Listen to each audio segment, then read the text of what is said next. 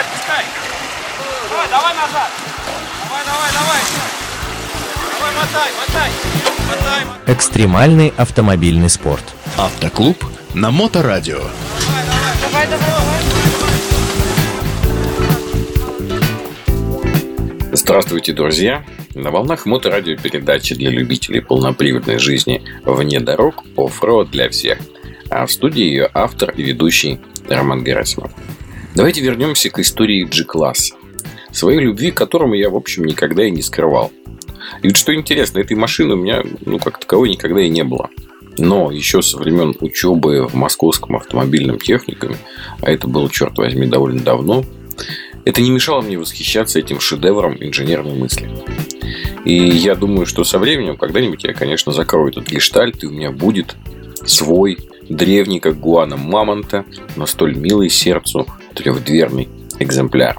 Мечты должны все-таки сбываться. Однако прочь лирику и вернемся к историческим фактам.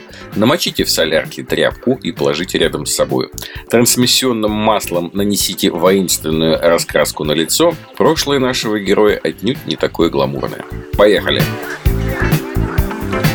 Как мы помним с вами из предыдущей серии, австрийцы выпустили в 1973 году полноразмерный макет внедорожника. И макеты тогда делались, представляете, из дерева. И уже через год начались э, первые ходовые испытания прототипа будущего Гелендваген.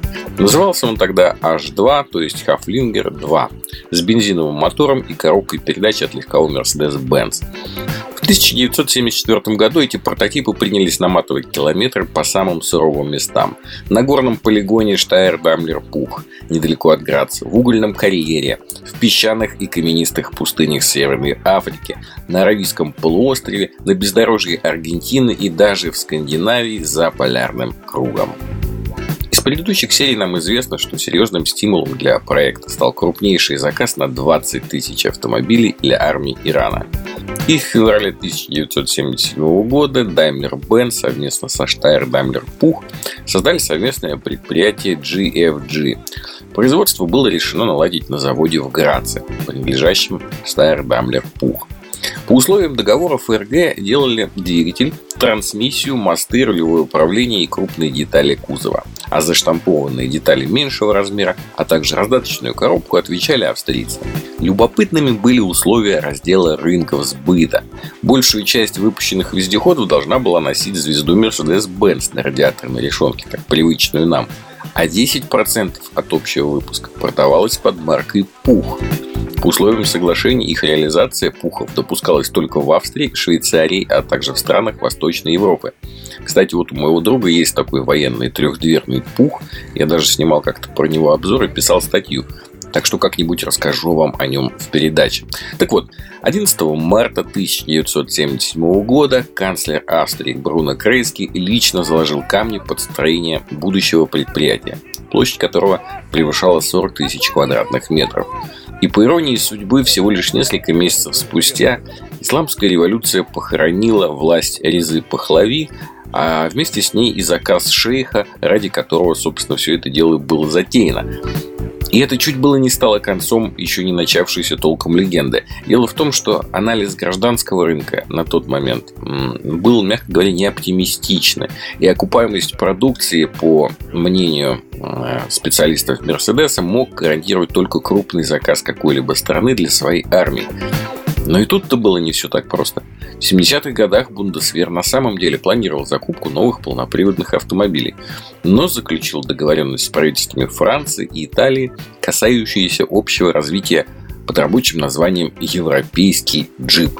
Согласно этим спецификациям, транспортное средство должно было быть плавающим, а Гелендваген плавать мог, но только вниз, ко дну, и в общем не оправдывал ожиданий немецких военных.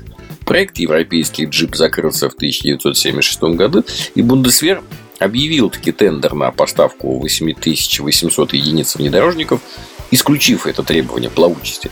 Тогда Daimler-Benz снова выставил на конкурс прототип своего вездехода, но по ряду причин армия выбрала все-таки Volkswagen 183, э, более известный как Iltis. Выбор Бундесвера был обусловлен э, несколькими факторами. Ну, во-первых, сроками поставки. Volkswagen объявил, что первый автомобиль сможет передать уже до конца 1978 года, тогда как Daimler-Benz к этому времени в таком объеме нарастить производство просто не успевал. Ну и, в общем, цена, конечно, цена у Илдиса была значительно ниже, чем у Гелендвагена. Итак, германская армия, на которой партнеры возлагали большие надежды, к новой машине интереса не проявила. А что же все-таки позволило Гелендваген преодолеть все трудности и взлететь на внедорожный Олимп? По сути, это удачная премьера на гражданской выставке и э, отзывы журналистов. Создаваемый для армии Гелендваген неожиданно приглянулся гражданской публике.